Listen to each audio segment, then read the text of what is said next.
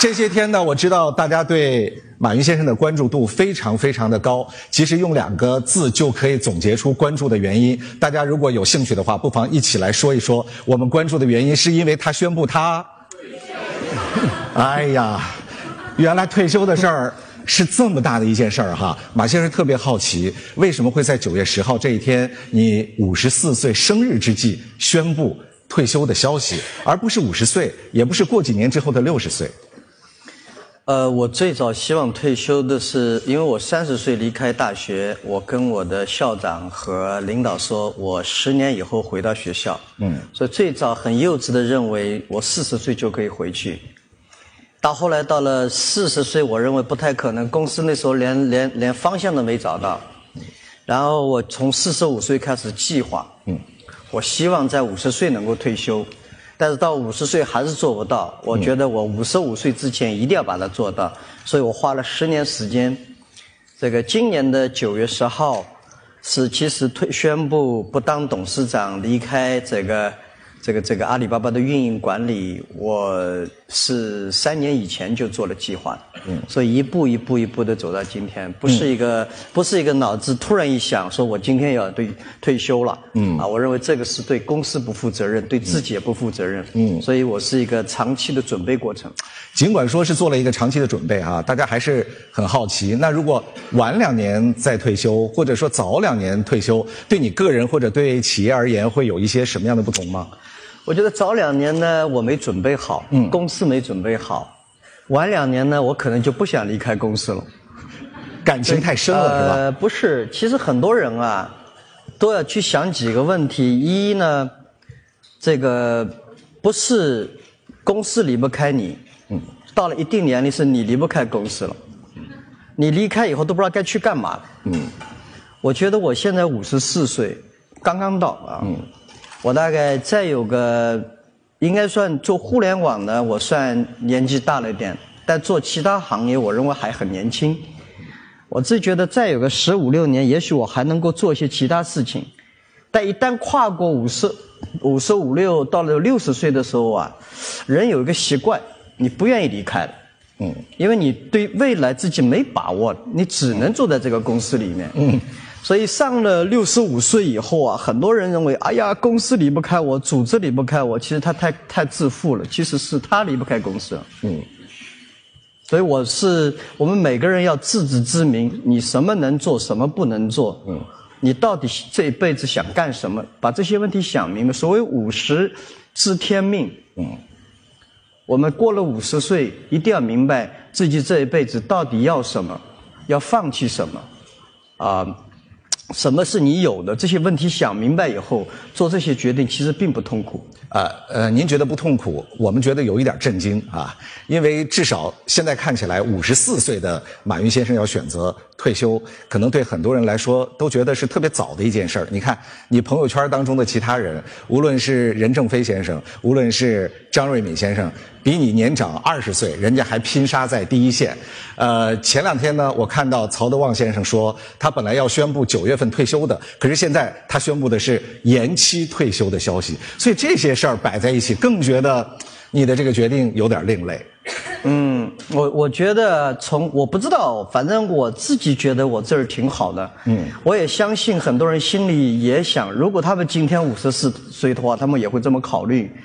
反正我不会走那条路。我这几年讲过很多遍，我不愿意死在办公室里。嗯，我还是愿意年纪大的时候，如果躺在沙滩上死掉，我觉得蛮高兴。好吧，这个人生到这个世界，你不是来做事业的。嗯，人生到这个世界来享受，来经历，嗯，来各种各样的事情。嗯，并且呢，我们这些人也要明白，我们取像我当老师出身。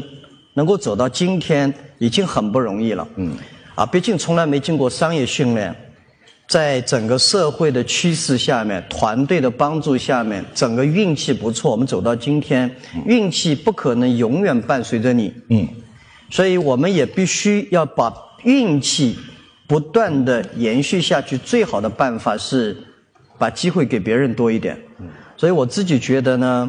给年轻人多点机会，就是给自己多点机会。嗯，更何况未来的时间还挺好。我可以做更多我感兴趣。过去的二十几年，很多事情我想做，没时间做，嗯，没有机会做，嗯，也没有能力做。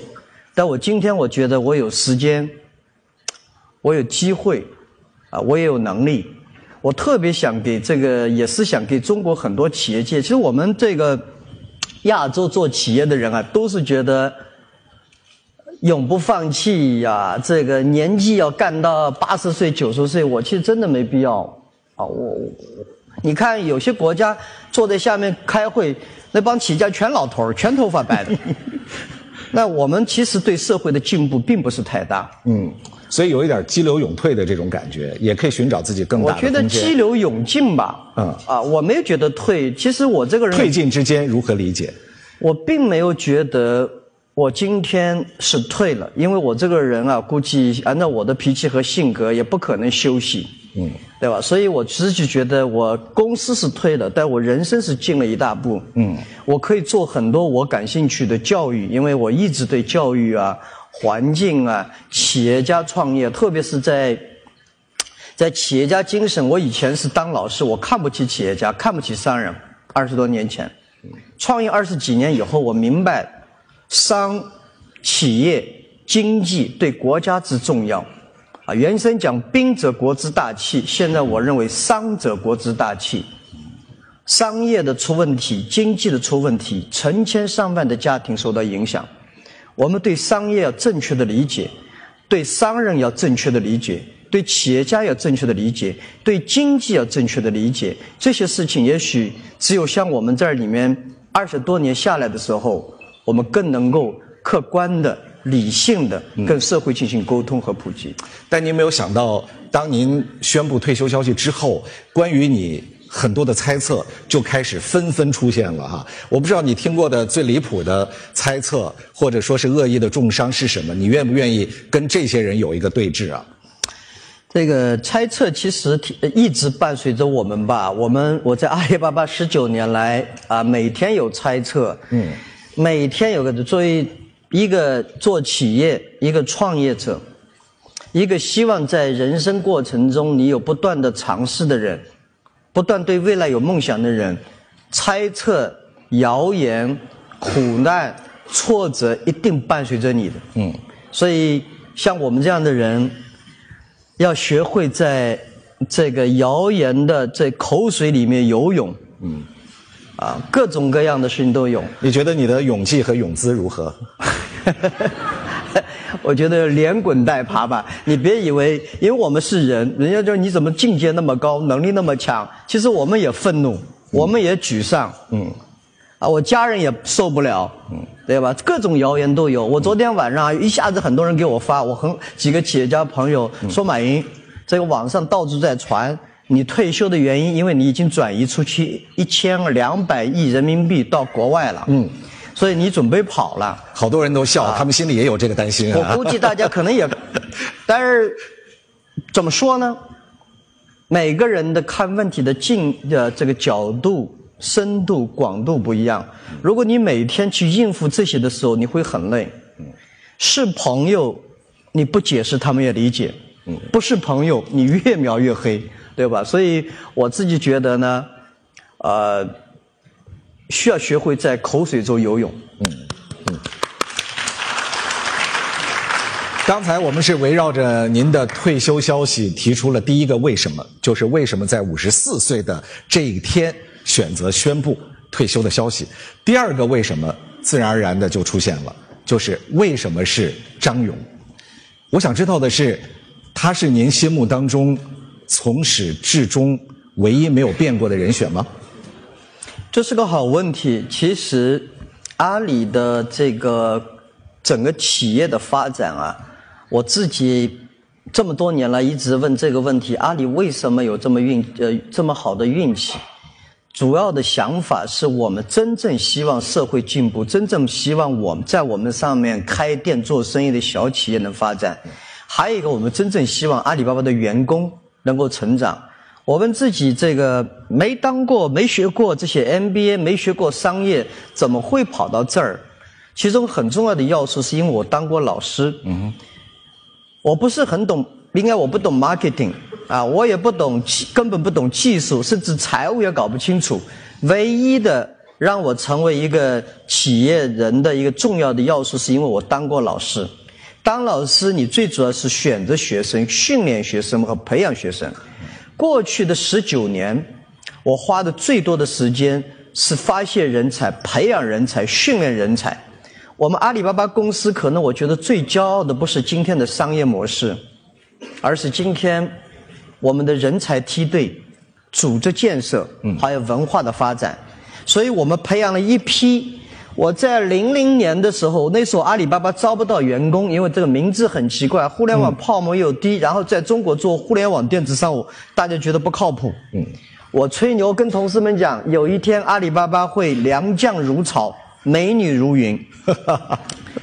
这是我们最大的希望，能招聘得到人。嗯。所以今天阿里巴巴公司内部，我自己这么觉得，人才梯队的建设非常之好。张勇是我们人才梯队建设中最了不起的这个这个领导人之一啊！我觉得我们有一批一批的，嗯，真是叫良将如潮。我们不仅是我算如果第一代的话，我们现在第五代领导人都已经梯队建设都已经做好了。嗯，这个是因为只有你接班人的体系建好了。才有可能，而张勇今天也不是一个人，他有一个班子和团队。是，所以我自己觉得，大家一定要注意，团队和集体精神是不一样的。我们中国比较讲究集体主义，而真正的团队跟集体主义是有差异的。团队是互相补充，团队是支持别人不失败。所以我我们今天有今天，大家觉得哎呀，马云你很了不起，其实我不了不起，但是我的团队非常了不起。我有张勇。啊，我有井贤栋，我有蔡崇信，我有彭磊，我有一帮人在边上支持着我。嗯，今天的张勇也是一帮人在支持他，每个人的技能各不相同。嗯，但是在这个里面，张勇展现出的一些东西是我不具备的。嗯，系统性的思考，沉着之冷静。我们创业者脾气比较大。还想看我们就去，但是今天这么大的体系是需要系统性思考啊，需要考虑方方面面整个的组织。这方面我们很明白，我的强项可能张勇这一代缺乏，嗯，但是张勇他们这一代的强项比我们强，尤其公司在这个规模的情况下，我们更需要体系化、组织化。啊，然后加上领强烈的领导力和担当力，所以这些方面，我觉得张勇非常自豪。张勇身上有一个特别鲜明的特色，就是他在 CFO 这个职位上曾经有过非常辉煌的表现。嗯，好像之前你曾经说过，说天不怕地不怕，就怕 CFO 当 CEO 哈。所以这句话我再回想起来，我就觉得是您变了呢，还是张勇变了呢？我们都变了。嗯。呃，我以前啊挺逗，这个那时候觉得，因为我前妻啊，我说我公司里面三种人啊，不能不能不能那个那个那个那个这个上提拔是吧？提拔啊！我说阿里巴巴十八个创始人，我们这些人都不能当大官儿，嗯，因为我们这些能力都太差，都刚刚加入进来的都是我的学生啊，都找不到工作，跟我们这些人凑在一起。现在把十八个人说的很厉害，其实当时我们真就是一个想法。我们十八个人今天来应聘阿里巴巴，根本连门都进不去。嗯，这是实事求是讲。嗯，所以我们一直相信外面的人比我们厉害。嗯，后来我们发现，外面请来的很多人并没有像我们这种意志和相信。我们是相信相信的人，我们相信未来。所以我们这帮人坚持也没地方去，就坚持坚持坚持。最后发现，经过无数的考验，我们变成跟人不一样。就像以前我们听到个故事，个农民天天抱一个小牛，嗯跨一个沟。后来这个牛很大，他每天在抱，他不知道自己武功很高了。我们十八个人是意志力比谁都强，嗯因为我们经历了各种各样的事情。但是后面的人呢？能力比我们都强，就是他们的眼界、知识结构比我们强，所以给予他们时间，他们就会不一样。所以我说十八个人不能干，嗯第二台湾人不行，第三上海人不行，第四 NBA 人不行。为什么台湾人不行？当前您的地域歧视会被攻击啊！我那时候觉得台湾，我们我来了很多台湾人讲，天天吹牛不干活。哎写了我们的 CFO 是蔡崇信是台湾人，极其冷静，所以台湾我后来这个东西拿掉了。上海人都希望进进入这个这个职业经理人，因为我讨厌职业经理人。嗯，我觉得职业经理人这个在公司里面，我们需要的是领导者。嗯，而不是说每天按照流程做事情。如果完全按照流程做事情，我们需要这些人干什么？既要有流程，又要在流程以外敢于担当、敢于破坏。嗯，张勇是职业经理人，是上海人，所以我们我们后来讲的，当然或者说这这个整个的。您是选他来拨乱反正、以正视听的吗？然后 CFO 有很有意思，所有的一个优秀的 CFO 一定有风险意识，做最保险的事情是一个优秀 CFO 应该要有的事情。嗯，所以在做一个决策过程中，CFO 往往选择最保守，一个优秀 CFO。嗯，更谨慎。然后呢，在阿里巴巴过去十几年的发展过程中，我们每次做的决定都必须是在。这个风险之中做决定，所以我认为那时候的 CFO 没法做。后来发现我没有改变一个他优秀的 CFO，顶级专在里面的 CFO，可能确实比较难当一个 CEO。但是逍遥子张勇是一个很像他井贤栋，两个都是 CFO 出身，一个是蚂蚁金服的董事长，一个是阿里巴巴集团的 CEO，这两个都是 CFO，因为他们是敢于冒险的 CFO。敢于改变自己的 CFO，所以我自己觉得这几年我的进步也一也很大。嗯，我有时候一些观点，哎，发现改变，哎，不对，不对，我就改变。所以这个是我自己觉得我进步了。张勇也走出了 CFO 应该要有的嗯一个局。其实你们两人都在变，你在他的身上看到了可能从前你一直期望看到的领导者的气质和素质。是。但是你考虑过张勇的感受吗？我在新闻媒体的报道当中说，呃，看到他过去的十一年一直都是住酒店的，你现在把这个重担再加在他的身上，他恐怕连家都不能回了。是，我我我是。这个跟他为了让他说服他出任董事长，嗯，这两年我是几乎一有空就给他下药，啊，而且他答应的那一天，我是非常的感动，嗯，我非常感动，因为我知道当阿里巴巴董事长 CEO 是非常不容易的，嗯，因为他处理的不是商业问题，不仅仅是商业问题，嗯。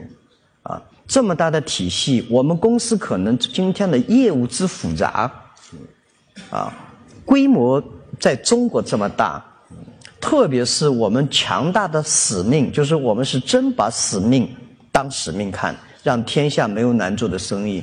我们公司有很多东西是其他公司是不太去思考的问题，所以当这个董事长真的是睡不着觉，对，也没有时间去睡觉，嗯，所以呢，他愿意接。这种担当力，嗯，啊，所以有人说，要是张勇出问题不行了怎么办？啊，要是他现在你再回来，我说不行了，就不行了。嗯，你不会回来吗？我不会回来，因为我觉得我也没离开过。嗯，我退休不等于我离开阿里巴巴。阿里呼唤我随时都在。嗯，但我不会去说。我要做董事长应该做的事情，CEO 应该做的事情。我是阿里巴巴的股东，我是阿里巴巴的合伙人，我是阿里巴巴的永久的员工。所以我们在公司里这么讲：你加入阿里巴巴的普通员工，这个 你的时间是属于啊，你的就是你一般的普通员工，十二小时一天十二小时是阿里巴巴的。你如果是阿里巴巴的总监和副副总裁以及以上的员工，你一天二十四小时属于阿里巴巴的；如果你是阿里巴巴的合伙人，你这辈子都是阿里巴巴，你离开你也是属于阿里巴巴的。这是我们都答应的事情。所以呢，所以这个样子不存在着离开。但是我知道，这个董事长 CEO 是拥有兵权的。嗯，你没有这个权利。嗯，你只能给建议，你只能跟普通员工一样说，董事长。我有这个想法，嗯，我想给你借点，问点有没有时间可以给我点时间，我汇报一下，这是我的权利。嗯，呃，其实，在整个的商业史上，你会发现有不少的创始人，他们曾经宣布过退休，但是，一旦当公司出现到重大的事情的时候，他们还是会挺身而出的，就从二线再度的复出。就这种可能性，在你的身上会出现吗？虽然你刚才说你从未离开，但是毕竟位置不一样了。这是最大的麻烦。为了这个，我想了很多年，准备了很多年。是啊，因为啊，我相信我们这些人就是公司的创始人，就像公司，就像孩子的父母。孩子大了，小学你可以教他一点，初中、高中像我这样是教不了了。到大学一定要让他出去，让他你真爱这个孩子，让孩子去。孩子必须要经历社会的考验，必须经历各种各样的事情。如果他出事情的时候，作为父母，你依然在，但是决定必须他做。所以我自己这么觉得。首先，第一点，我们这些人都在这个公司，在这个社会里面，我们马防止重大灾难出现。啊，平时我们经常沟通，出现重大问题、重大困难的时候，我相信张勇。也好，景贤栋也好，这帮年轻人，时不时的会跟我们交流交流，听听啊，我们像顾问委员会一样，谈谈我们的观点。嗯，但是呢，不能回去做这个决定，啊，决定还是因为我已经安排好自己未来。十五年要生的几个孩子的决定，嗯，我有很多事情要做，那些孩子可能更需要我，嗯，啊，这个阿里这么大的体系，这么好的组织，他应该要有自己的方法，嗯。所以我最怕的是我要回来，所以我觉得我设计了一个。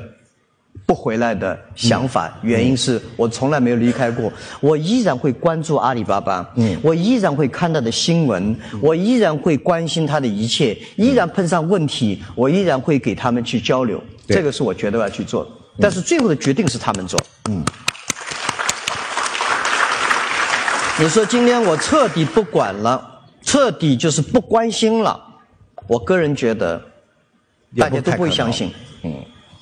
我依然爱他，因为这是我们的孩子。对，哪怕我相信我眼睛闭上这一天，我也会高兴。我以前创业的时候，嗯，我跟公司讲过，我希望我如果八十岁、九十岁还能活着，我坐在沙滩上听听收音机或者喇叭说：“哎，阿里巴巴今年很好。”我会非非常骄傲，我们这些人曾经把自己最美好的十年和二十年时间参与这家公司。这是我觉得那时候我感到骄傲，这是我十五年以前的理想。今天希望这个理想依然会坚持。嗯，我知道你已经为这一天的到来做了至少十年以上的准备，但似乎市场并没有做好足够的心理准备，如您一样。你看，在这个消息，也就是退休的消息宣布的当天，阿里巴巴的股价。最高曾经跌幅达到了百分之三点七，一下子损失了一百五十五亿美金的市值。市场似乎觉得说，他们对未来没有马云的一个阿里巴巴信心不足，准备不够。所以在这个消息，所以在这个事儿出现的时候，你和逍遥子有过交流吗？你跟他说过什么话吗？呃，我当然，我现在基本上这两天还是天天跟他有交流吧。我我们没提到过这个。当然，你说第一，一下子大家都适应了，这问题就大了，对吧？就说明我们毫无价值。嗯。啊，经常有有董事长讲，我在公司里可以一天都不待。嗯。那你的工资拿来干嘛？对吧？你待在这儿，像我们在这公司里说没有价值了，这完全也不现实。我们是有一定的价值。就像就像孩子，这个这个断奶一样，我们妈妈断奶，这个奶水已经不多了，孩子叼在那儿，其实对谁都不好。断了，会不会哭？会不会闹？会哭会闹，但会适应的。所以我并不觉得，呃，这有什么样的问题。另外一个呢，市场也会适应过去，公司也会适应过去。我也会适应过去，啊，这个这个不能因为孩子哭了，你把奶头再给塞给他，嗯，这个不行的。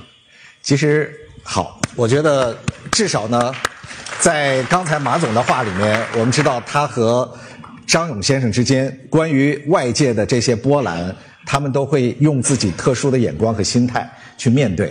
其实，在您宣布退休消息之后，我们看到你比以前更忙了。你参加了很多的会。刚才我们俩在上台之前，我说云栖大会也好，世界智能大会也好，包括今天的达沃斯论坛也好，除了会呢，您还做了很多的事儿。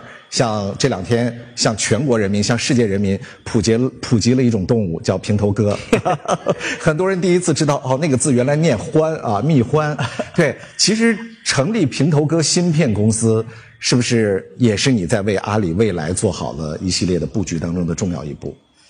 对，其实阿里啊，呃，逍遥指南和困容易都有。嗯，容易是这家公司不需要再去寻找新的使命。嗯，这家公司的价值和组织文化体系相对来讲已经比较好。嗯，啊，难的是它要不断的创新，是不断根据形势的变化而变化。所以，其实。嗯，你讲的对。嗯，这两天其实给我打电话的人很多啊，包括很多国家元首，嗯，是其他国家，一定要跟我通过电话说到底发生什么事情。然后很多人听了以后都特别高兴啊，这个这个。呃，有国王的，有退休总统的。他说：“那那你这个是真事儿，这真是好事情。师傅过来跟我一起做点公益。我最近想做。你终于加入到我们的行列里了。啊，我也我也真的是挺挺高兴的。很多朋友关心，当然谣言也挺多了，说我被逼的，说是因为经济形势不好，因为这个政府这个看不下去了，还有说要准备跑的，反正各种都有。嗯，但我我在想，嗯。第一，公最近的所有的时间是保持公司能够稳定的发展，未来公司的大的方向不变，团队依然层出不穷，我依然会花时间在组织、文化、人才上面帮助这公司提升。啊，第二件事情要选择做自己的事情，所以您刚才讲的像芯片这种公司，不是今今天宣布，肯定是准备了很久。对，阿里巴巴在芯片方面的努力已经是五年了。啊，这个不是今天，哎呀，芯片出问题了，大家跳进去，那就麻烦大了。包括达摩院的成立，可能也是这个计划当中的重要组成。所以，包括呃，大家知道，我马云公益基金会已经成立了第六年了。五年前这个开始到现在，这个一步一步的，我们都是属于为未来要设计。就一个公司不去为未来设计的时候，你会越活越累。你只看今天，你把今天的问题解决了。其实明天各种各样问题都出来，如果你不去思考明天，至少明天有十个灾难，你如果想到了七个八个，你把它消灭掉，你会明天会过得好一点。所以我自己觉得，对阿里来讲，对我个人来讲，我们的文化是为未来而活着，为相信而活着，所以我们是因为相信，所以看见，啊，这是我们的一贯的形成了这个文化体系。是。其实，关于相信或者是关于看见，大家现在讨论最多的就是我们今天的经济形势。不少的企业家他们觉得现在压力蛮大的。我们究竟应该看见什么？我们究竟应该相信什么？所以想听一听马云先生对现在经济形势的分析和对于企业家而言，我们应该做的事儿是什么？嗯，但就是做企业啊，我是我这么的心得，就做企业，经济形势永远困难的。你去看看，在过去二十年，中国政府我们的这所有的经济工作会议，经济形势错综复杂，这个字永远不会少，嗯，对吧？我们所有的企业都明白，都这样。其实是一个常态，这是个常态。嗯，经济形势好了，竞争环境恶，竞争条就恶劣起来了。你们发现没有？经济形势不好了，竞争没有了，所以好有好的做法，坏有坏的做法。坏的时候是容易诞生了不起企业的时刻，好时候只是诞生普通企业。顺风的时候谁都跑得快，逆风的时候依然能跑，这才是好。一个优秀的企业，在座所有的企业家，你们今天已经有了规模了，有规一定规模的企业，如果没有经历过经济周期性的打击。天灾人祸的打击，你这个企业是没有经过抗击的，是不值钱的。经历过抗争的企业，才会建立起强大的文化、组织和人才。一个企业很重要是抗击打能力，就像一个拳击运动员一样，抗击打能力越强，也是非常之关键。像我们这种企业，真的是从十九年来，别人看你们很幸运，其实我们所受到的打受到的打击，比一般普通企业四十年还要多。真的是这个样子。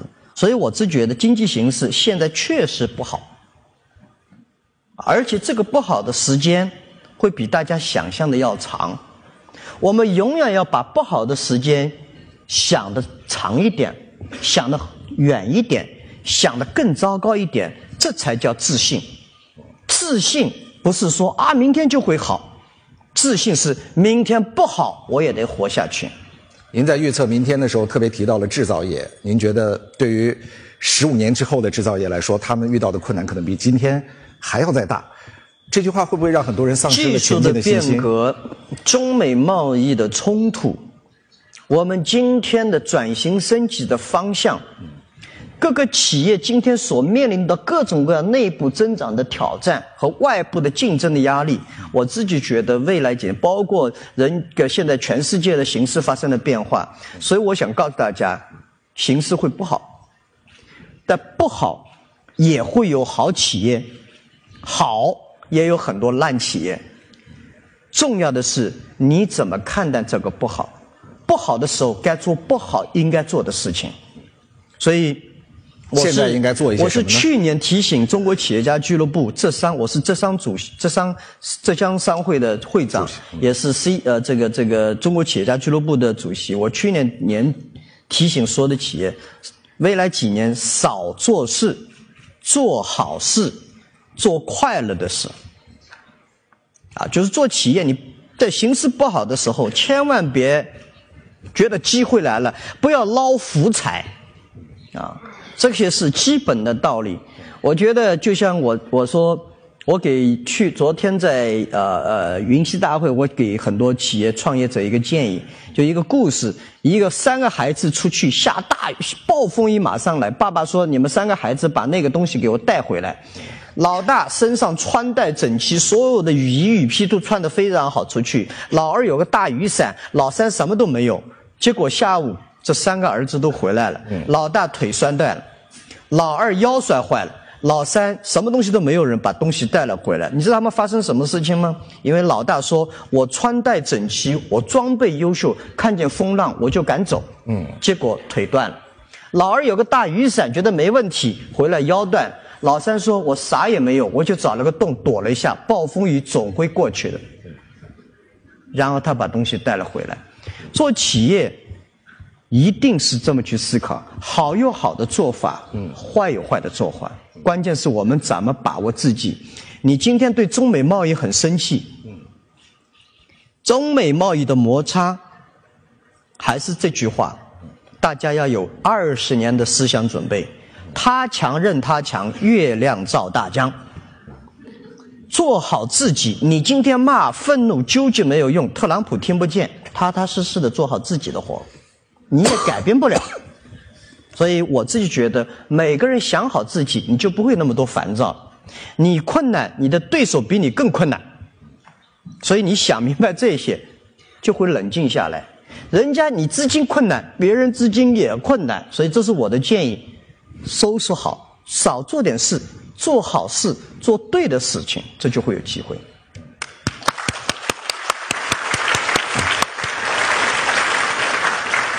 未来的马云先生究竟会去做什么样的一些事儿？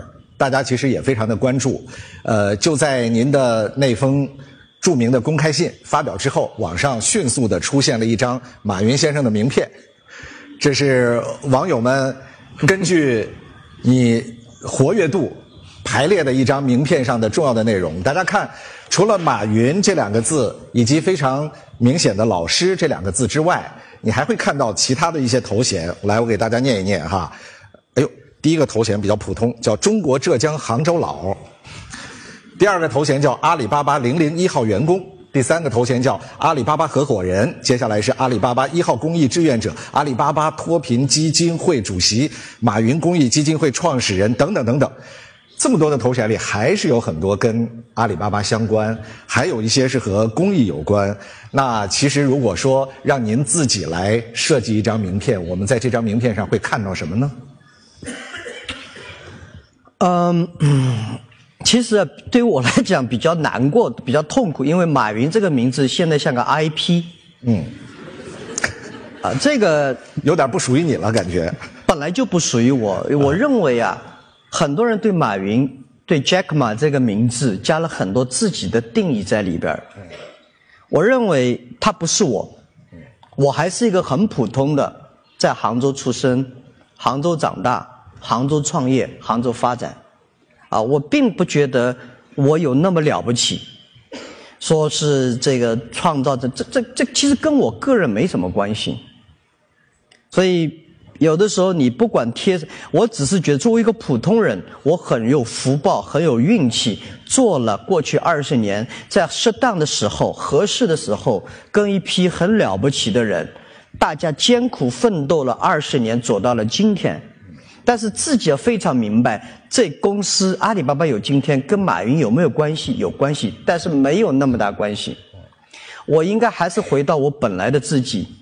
我做我自己的事情。你说平头哥，我就是有我我我昨天名呃名字取出来以后，我边上的几个同事说：“哎呦，马云马老师，我觉得你脑子里面、你身体里面就藏了个平头哥。”我对平头哥最比较感兴趣的，我就他太牛的一个就是跟人打架，无所畏惧的一个。他在这，你别告诉我对手是谁，也别告诉我多少人，告诉我时间和地点就行了。我这个人，我从来不怕。说您这十九年都是这么打过来的吗？对，其实这就是我们这些人做创业者、企业家要用的勇往直前、不放弃的一种精神，才会有今天。加上一帮，我们的智商再高都是有限的，边上有一批人一起帮着，共同才走到了今天。嗯，所以你要让我做名片，我真正感兴趣的未来的名片，我感兴趣的还是教育。嗯。教育我能做，我能做我自己。我有很多的想法，我自己人生经历了这么多，我见了很多有意思的人，了不起的人。人类中了不起的人真的是很多，包括达沃斯的创始人啊，施瓦布。去一个人坚持了这么多年，建了一个思想分享的盛宴。我见过奥巴马，我见过普京，我见过中国的领导人，全世界，我见过优秀的企业家，我跟盖茨，我跟巴菲特，我跟索罗斯，我跟孙正义，我也见过很奇奇怪样的人。嗯，这种人们认为我去崇拜的人，包括王林，包括李一，我什么人我都见。对我来讲，人生无非来到这个世界，你看很多。有幸认识这些有优秀的人，见识这些奇奇怪样的人，很卑劣的人，很伟大的人，这些让我作为当老师的去思考，为什么有这种现象？应该把这些思考去分享给更多的人，让他们明白。其实湖畔大学我在教的，跟那些企业家们，就是希望他们去明白这个世界。知人者智，知己者明。懂得向伟大的人学习，懂得看到这世界上有很多恶劣、丑陋的事情，不要沮丧。沮丧过，喝一杯酒，睡一觉，第二天早上继续来，那就只能这样。所以，我认为教育是希望把人类美好的东西跟别人分享，把人类更懂得如何去抗争这些失败。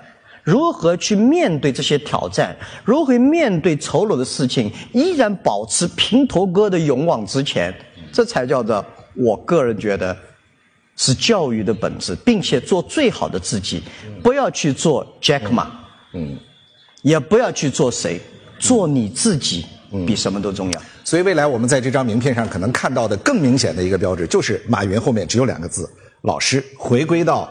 你的初心回归到教育，教育是面向未来的，也关乎所有的受教育者他们的未来成长。我之前记得马云先生曾经多次提到过这样的四个字，叫敬畏未来。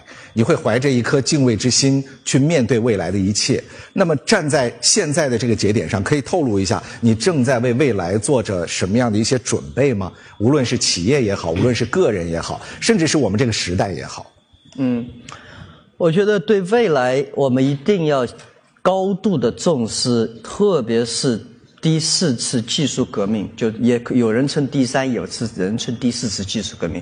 这次互联网的技术革命会席卷，速度会越来越快，对各行各业每个人的影响力会越来越大。往往一场技术革命处理的不对，会变成一场社会革命。所以，这是我们这些人要担当起的责任。去让社会各界迅速适应这个技术革命，让社会和孩子们能够适应未来的机会、未来的挑战。其实现在已经开始了，很多人会担心失去就业，很多人担心 AI，很多人担心技术，很多人担心各种各样的事情。我认为担心会让社会更加焦虑，而正面的面对才是真正解决这个问题的方法。所以我自己觉得，第一呢。多做这个这个教育，多做公益，然后呢，这个阿里巴巴的很多的事情呢，我还是不可能不关心，我还得听听，我还得跟他们交流。但是最主要的，我还有很多自己想快乐的事情还没来得及做，我还有很多快乐的事情要想。因为人不能老是这些，呃，尽管教育我很高兴，对吧？这个这个。公益我也很乐意，环境到非洲我也很乐意，但我还是有些很很多很有意思的呃事情，我正在构思和设计。我觉得人生一定得 colorful。嗯，您这么讲很像是卖关子，然后提起我们的好奇心哈。来，从你内心所有有意思的事儿当中，悄悄的透露那么一件事儿。嗯，我可能还会去造造酒。哦，哎，所以我觉得我们酒是一种文化，但是今天中国人的酒啊，这个就是干酒、拼酒，不懂得品，人生要会品。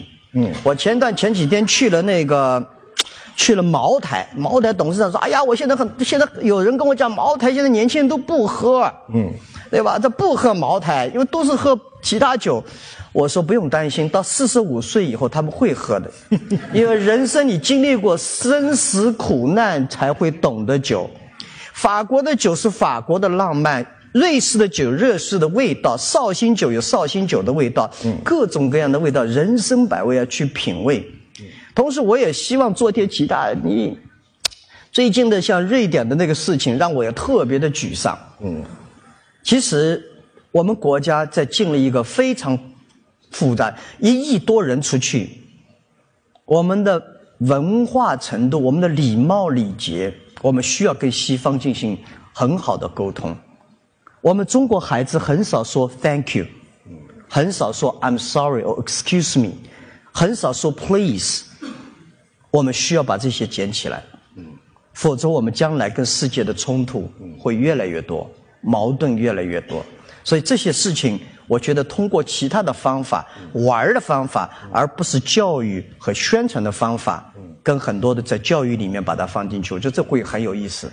其实中国和世界的关系也站在一个面向未来的重要时间节点上。今年是中国改革开放四十年，在这个历程当中，中国和世界的融入越来越深入，中国和世界有了越来越多充分的对话。其实，在你看来？中国给世界提供的价值是什么？世界在这一刻又可以给我们带来一些什么？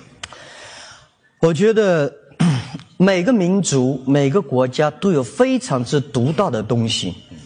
我们在坐在自己家里，坐在自己这儿看世界，真的是比较难的。我没去非洲之前，我对非洲的印象就是落后。啊，就是贫穷，嗯，啊，就是这。